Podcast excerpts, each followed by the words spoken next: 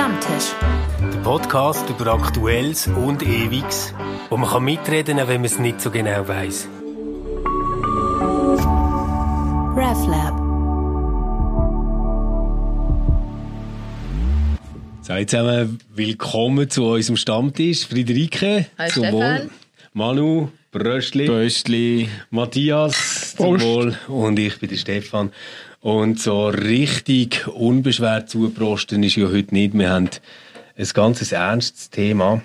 Es geht um das Flüchtlingscamp Moria auf der griechischen Insel Lesbos, wo es eigentlich nicht mehr gibt. Das ist abgebrannt, kann nicht mehr bewohnt werden. Und was dort bleibt, kann man sagen, ist eigentlich äh, zu einem Symbol geworden für eine weitere Schande Europas. Was sind die anderen Schanden? Ja. Also wenn man das 20. Jahrhundert anschaut, haben wir viele gehabt. Ja. Äh, wenn wir jetzt ans 2000, also die Jahre nachher denken, dann kommt einem ganz sicher äh, in den Sinn, was sich an der Grenze von der Türkei abspielt, wo auch viel mit Europa zu tun hat. Äh, wenn man ein bisschen weiter zurückgeht, dann sicher eine schreckliche Geschichte äh, im Kosovo. Also du meinst Schande im Blick Wir haben die einige humanitäre Tradition genau, von Europa. die humanitäre äh, Tradition von Europa, ja. ja. Wo selber also müssen wir Schweizer ja eigentlich noch besonders betroffen sein. Ja, es wäre gut, wenn es so wäre? Der Dunant und, und äh, sein Erlebnis in Solferino und alles das Genau. ist ja unsere Geschichte. Ja. Die Frage ist, ein, ist ein Schweizer recht dabei gewesen, wo es brennt hat? Wo meinst du jetzt? So ein Dunant Jetzt bei dem, ist ja aha, gestern okay. dabei und äh, wird uns dann jetzt demnächst berichten und die Schweiz Ja, abführen. es wird, es wird berichtet, wie es da aussieht, oder? Alles abbrennt ist und die Leute auf der Insel rumirren und nicht wissen, äh, überhaupt nichts mehr haben. Der letzte Ja, das sichere ist das, was mich am meisten bewegt. Oder? Ich, ich, ich- manchmal denke ich, es gibt viele Leute bei uns, viele Politiker, die keine Ahnung haben, was das für ein Leben ist, wenn man als 16-Jähriger aus Afghanistan flüchtet und alles zurücklässt. Also wenn man gar keine Chance hat, dort überhaupt etwas zu werden. Die, also die allermeisten, glaube ich, gehen nicht, weil sie ihr Land nicht gern haben. Ja. Im Gegenteil, mir hat einmal ein Freund gesagt, je wilder eine Landschaft und je äh, ärmer und herausfordernder ist, desto weniger vergisst man sie. Also die bindet, oder? Also in den Bergen hast du eine andere Bindung als im Flachland mit vielen Städten. Und äh, das finde ich das Schlimme, oder? Wir, äh, wir haben viel zu wenig Empathie. Die sind zum Teil vier Jahre dort, fünf, Ja, ja. keine Aussichten.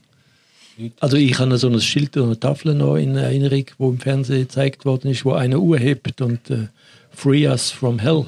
Ja, ja. Es, es ist, ich finde es krass, es ist, äh, als ich es mitbekommen habe, äh, äh, reagieren natürlich alle Politiker dann immer mit tiefer Betroffenheit und so. Und äh, ich bin aber auch zuerst einmal einfach irgendwie betroffen und relativ sprachlos gewesen, weil ich einfach denke, dass es, äh, äh, es, es Unrecht ist schon ähm, wahnsinnig ungleichmäßig verteilt. Oder? Das, ist, die, die, das weiß man seit, seit, seit Jahren, unter was für prekären Verhältnissen sie dort leben, wie die aufeinander aufgedrängt sind, eigentlich medizinisch und, und gesellschaftlich und überhaupt einfach katastrophale Ausgangsbedingungen. Und jetzt brennt das Lager noch ab. Ich glaube, es ist sogar Brandst äh, man Ja, es ist vermutlich Brandstiftung. Man weiß auch nicht, wer das, das weiß man nicht, wer das in Brand gesetzt hat. Wisst ihr, es ist doch irgendwie, ähm, wenn ich jetzt so an April zurückdenke, dann ist das doch ganz groß durch die Medien mit, mit Moria.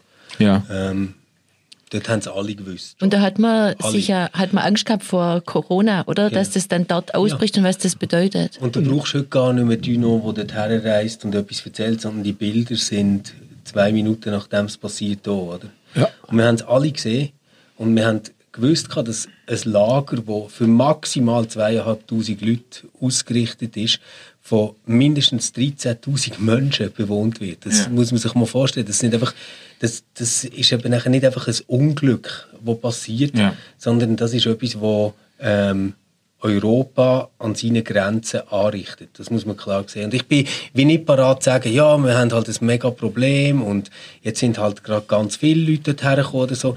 Ich behaupte, das ist eine Inszenierung, die wir uns leisten, die alle anderen soll abschrecken Dass gar niemand denkt, es ist besser dort zu sein als niemand anders. Und das gehört zusammen mit dieser unsäglichen Rede von, das sind sowieso Wirtschaftsflüchtlinge, sonst hätten sie auch können einreisen etc.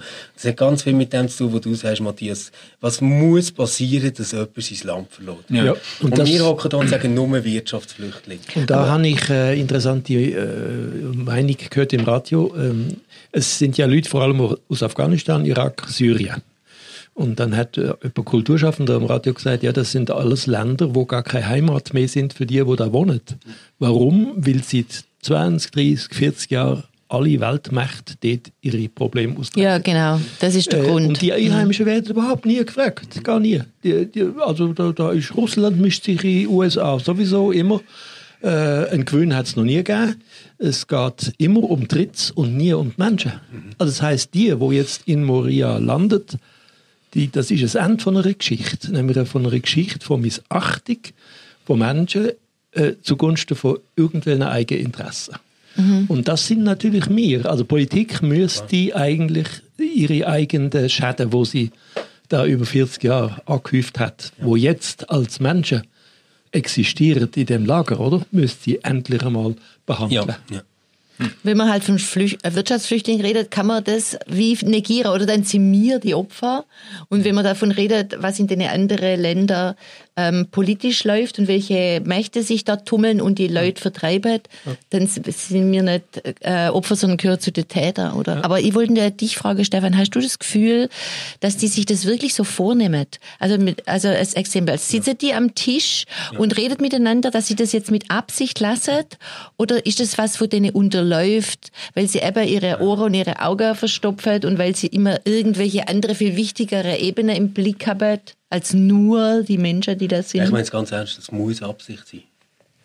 Oder wie die haben das gesehen. Sie haben die Bilder gesehen. Es gibt EU-Politiker, die sind dort waren. Ja, ja, klar. Und du kannst nicht so etwas anschauen und einfach wieder heim und denken, ja, ist jetzt aber irgendwie gleich noch wichtig, dass wir uns zuerst auf gesamteuropäischer Ebene einigen. Ich meine, die können sich über gar nichts einigen auf gesamteuropäischer ja, Ebene. Stimmt. Also wenn du so eine Not siehst mhm. und nachher sagst, zuerst mal brauchen wir eine gesamteuropäische Lösung, dann heisst es einfach, das Thema geht mir scheiße und wir werden es nie lösen. Also man könnte es ja auch umgekehrt sagen, in Deutschland wird jetzt ganz häufig zu Recht, vollkommen zu Recht, auf den ersten Artikel vom hingewiesen von der Verfassung, die Würde des Menschen ist unantastbar. Mhm. Manchmal habe ich den Eindruck, es gilt nur für Deutsche. Natürlich. Oder äh, in der Schweiz, es gilt nur für Schweizer, ja. oder? Sobald es die Würde von anderen ist. Also die Würde von den Menschen, die dort seit fünf Jahren äh, leben, ist an einem ganz, ganz kleinen Ort. Und ja. das spielt überhaupt keine Rolle. Ja, und dann sind es ja 13.000 Menschen, das ist viel, aber auf Europa verteilt ist es nichts. Schon auf die Schweiz verteilt ist es nichts. Ja. Patti Basler hat so einen ähm, sehr cleveren Post gemacht auf Facebook was ich gesagt habe, wenn jede Schweizer Gemeinde eine Familie aufnimmt, dann haben wir sie alle versorgt. Ja. Also ist ja lächerlich. Ja. Und, und das Ding ist doch, oder du sagst jetzt, ja, meinst du wirklich, die machen das extra, machen das ab. Mhm. Einfach zwei Gründe, warum ich das wirklich glaube.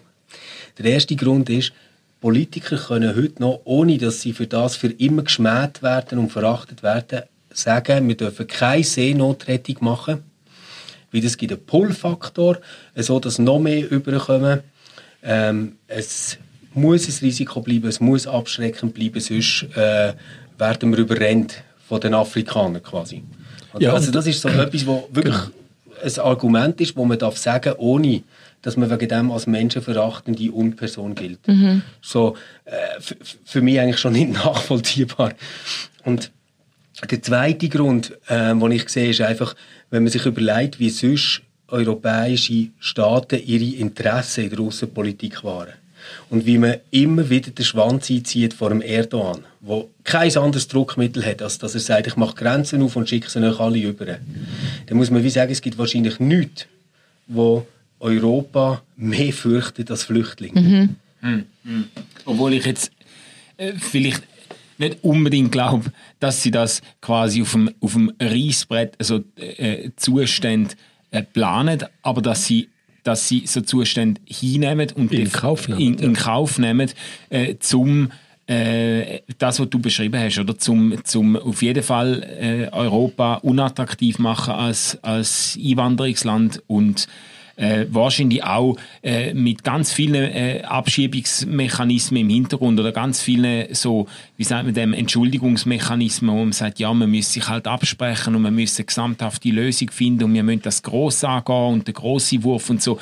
Und am Schluss vom Tag äh, wird, vor, werden vor Ort äh, einfach immer schreiende Zustände eingenommen. Und und das ist wirklich immer schreiend. Also die Bilder, die ich jetzt habe vorher nochmal äh, noch mal geschaut, die Bilder, die umgehen mit Familien, die da auf der Straße übernachten, mit, mit Kleinkind, die irgendwie zwischen Vater und Mutter auf der Decke liegen, das mhm. ist einfach herzzerreißend, oder? Und das, und das sind, äh, das sind Leute, die möglicherweise schon, schon ein, zwei, drei Jahre lang dort unter miserabelsten Umständen ausgeharrt haben, oder? Ja, und vielleicht und noch traumatisiert sind vom ja. Krieg in ihrer Heimat. Ja. Also, dass es plant ist, glaube ich auch nicht. Das das, man nimmt das in Kauf, man schaut weg, man hat gerade anders zu tun.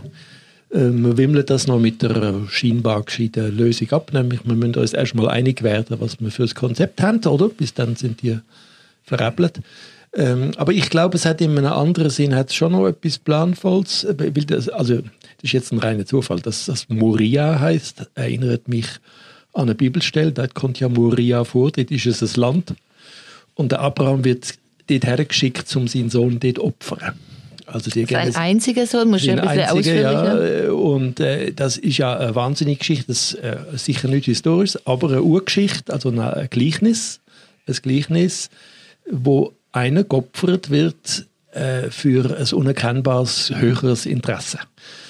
Äh, und, und die, die Geschichte endet ja gut, weil, äh, und das wird dem Abraham dann im Neuen Testament mindestens dreimal auch als Glauben mhm. angerechnet.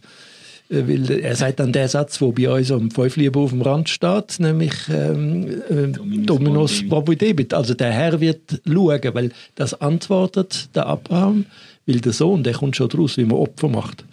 Äh, braucht man Holz und was weiß ich was und macht einen Altar und so und dann fragt der Sohn plötzlich, wo ist denn das Opfer? Und dann sagt der Abraham der Satz, äh, Gott wird dem schauen. Ja. Und damit ist die Geschichte erledigt und das die, die Botschaft, und das finde ich interessant, die Botschaft von dieser Geschichte ist, nie wieder soll ein Vater seinen Sohn, Mutter, Tochter, ältere Kind, äh, äh, jemand Opfer, also Menschenopfer, ja. ist ab dem nicht tabuisiert, sondern theologisch vernichtet. Das gibt es nicht mehr. Die Würde des Einzelnen steht über allen Interessen und Sex die von einem Gott. Mhm. Das finde ich doch eine, haarscharfe Geschichte. Die mhm. passt jetzt, ja. das müsste eigentlich die Sonntagspredigt äh, von ganz vielen sein, weil Europa, und das meine ich mit Interesse, Europa nimmt in Kauf, die werden jetzt geopfert, äh, damit wir in unseren Ländern äh, keine Rechte haben und äh, wiedergewählt werden und äh, keine ja. Wirtschaftsflüchtlinge und was weiß ich alles. Ähm, und das finde ich das äh, Elende. Ja. Das ist jetzt kein direkter Bezug, aber dass es jetzt just ja, ja. Moria heißt, so finde ich jetzt noch äh, viel sagen und es endet äh, jetzt in einem Brand. Das hat etwas Apokalyptisches, wenn man die Bilder gesehen hat, mhm. auch in der Nacht erst recht. Äh, in einem, das ist ein Holocaust, oder? Die Ganzverbrennung heißt ja das. Das Lager ist jetzt ganz verbrannt. Und die Gefahr, dass auch Menschen ist keiner verbrannt jetzt. Aber die Gefahr, dass Menschen geopfert werden, die ist nicht vom Tisch. Ja. Ja. Also ich würde eben sogar sagen, wir haben sie jetzt jahrelang geopfert dort. Ja. Oder wie kein Mensch sollte so müssen leben. Und, und wir können jetzt gerne lange darüber streiten, ob das Ganze ein Plan ist oder ob es in Kauf genommen wird. Für mich ist es einfach so, unsere Politikerinnen und Politiker sind dort gewesen, die haben es gesehen. Ja. Und das, was sie nachher äh, machen, ist, sie sagen, wir brauchen große internationale Lösungen für das. Das kommt mir ein bisschen so vor, wie ähm, du kommst an einen ganz, ganz schlimmen Autounfall auf der A1, sind irgendwie sechs Autos zusammendatscht und dann sagst du, äh, jetzt lassen wir die mal besser da. Ja. Und äh, ist sowieso nicht so gut, wenn die Leute über die Straße fahren.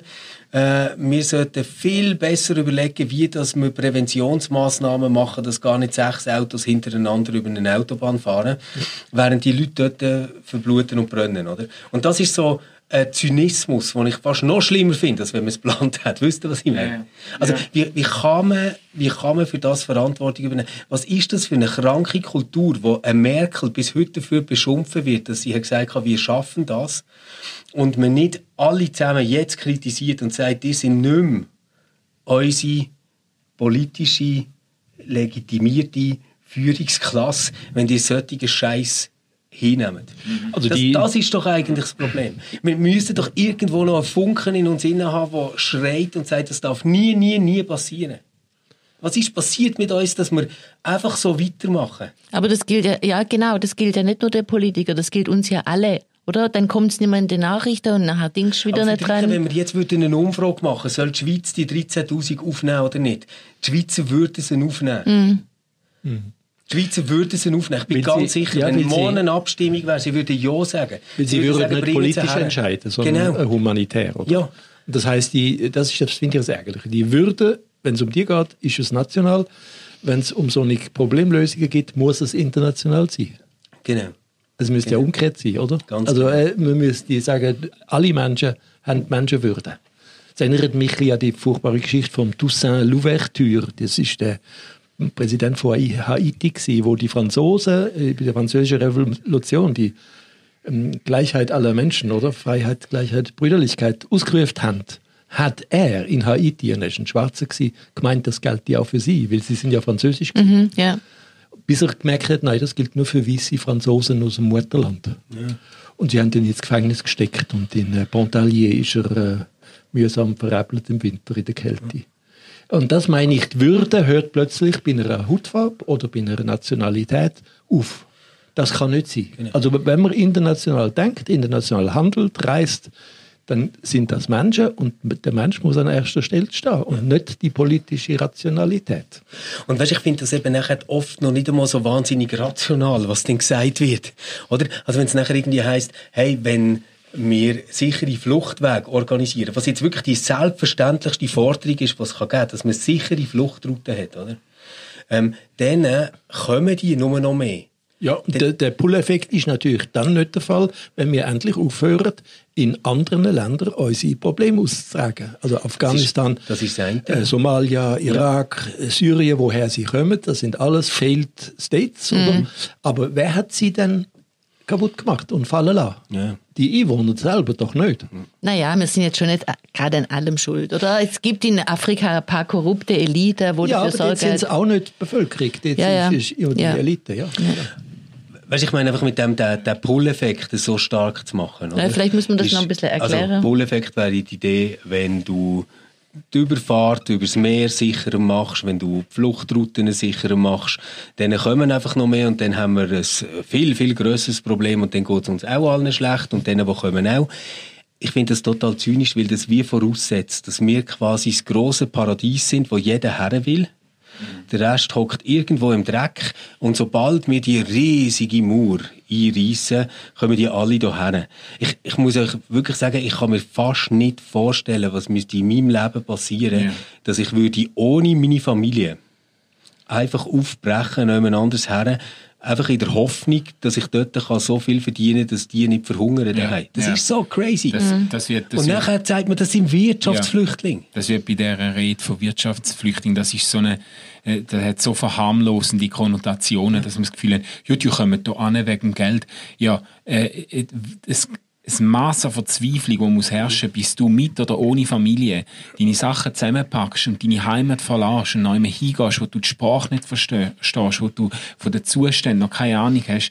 Das Maß an Verzweiflung, das ist, äh, das muss so groß sein, äh, dass, äh, dass Wirtschaftsflüchtling sicher kein verharmlosender Begriff ist. Natürlich kann es sein, dass du derart äh, deine Zukunft äh, ähm, verlierst und derart in Not geratest, auch äh, äh, finanziell, äh, dass du dich veranlasst fühlst äh, zu so einem äh, Schritt. Aber das dann schon fast ein bisschen als eben, Wirtschaftstourismus go bezeichnen, das ist einfach das ist zynisch. Oder? Und ich habe einfach wie das Gefühl, letztendlich ähm, ist das das, was die EU wirklich wird kaputt machen Dass sie sich nicht einsetzt für die Leute. Oder dass sie so dass egoistisch sie, dass sie dort, wo, ich sage jetzt das ein bisschen pathetisch, die Weltgeschichte ihr ein Grossprojekt vor die Nase setzt, wo man wirklich müsste zusammen regeln Ja. dass sie dort äh, nicht den Mut findet, sich dem zu stellen, sondern in ihrer Angst verharrt und mit Milchbüchli-Rechnungen, die die Sachen zuteilen, Verträge macht mit Schurken, wo man keine Verträge machen sollte. Das wird ganz sicher wird die Weltgeschichte das nicht positiv beurteilen, was wir im Moment mit ja. der Türkei machen. Was, also das ist eine Katastrophe. Ähm, dass äh, von der Leyen, wo äh, in Griechenland ist war, erst gerade, äh, der, der Griechen noch einmal gratuliert und sagt, wie toll sie das alles machen. Das, das wird ein Zynismus sein, wo die EU letztendlich selber daran zerbricht. Und ich, ich sage, Brexit ist einfach der erste Teil. Wenn du ein Staatengefüge hast, wo durch nichts anderes zusammengehalten wird als vermeintlich gemeinsame Werte, mhm. und du bist bei so etwas nicht einmal fähig zu einer Reaktion, dann bist du tot. Ja.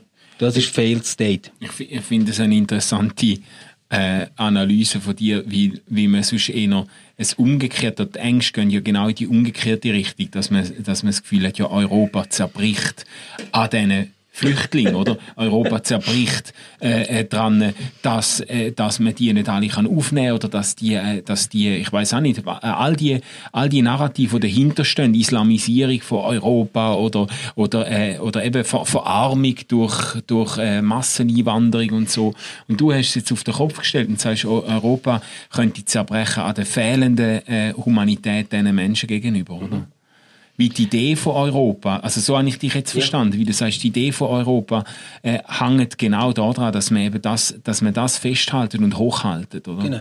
Aber es ist nicht noch viel mehr. Es ist ja auch, dass die, dass die alles so kurzfristig gedacht wird. Das habe ich schon mal gesagt. Der Wirtschaftsflüchtling ist ja ganz ein kurzsichtiger Begriff, sondern dass man die große politische Verflechtungen nicht in, äh, in Betracht mhm. zieht, mhm. wo, wo reiche Staaten äh, überall die Finger drin haben. Oder weil die Afghanen zum Beispiel, die wollte das selber gar nicht fliehen, wenn sie dort leben könnte, oder in Syrien. Oder dass man, äh, dass man in den Ländern eher dafür, statt dass man sein eigenes Süppchen dort kocht, ähm, dafür sorgt, dass die so regiert wird, dass die Leute drin leben können. Oder? Und das kann vielleicht Europa schon nicht allein machen, oder? Da müssten noch ein paar andere mit an dem Tisch sitzen, aber, aber dass man sich da dafür einsetzt. Naja, das ist ja jetzt in dem Fall so, dass mindestens acht Staaten bereit sind. In Deutschland sind es ja mehrere Bundesländer gewesen.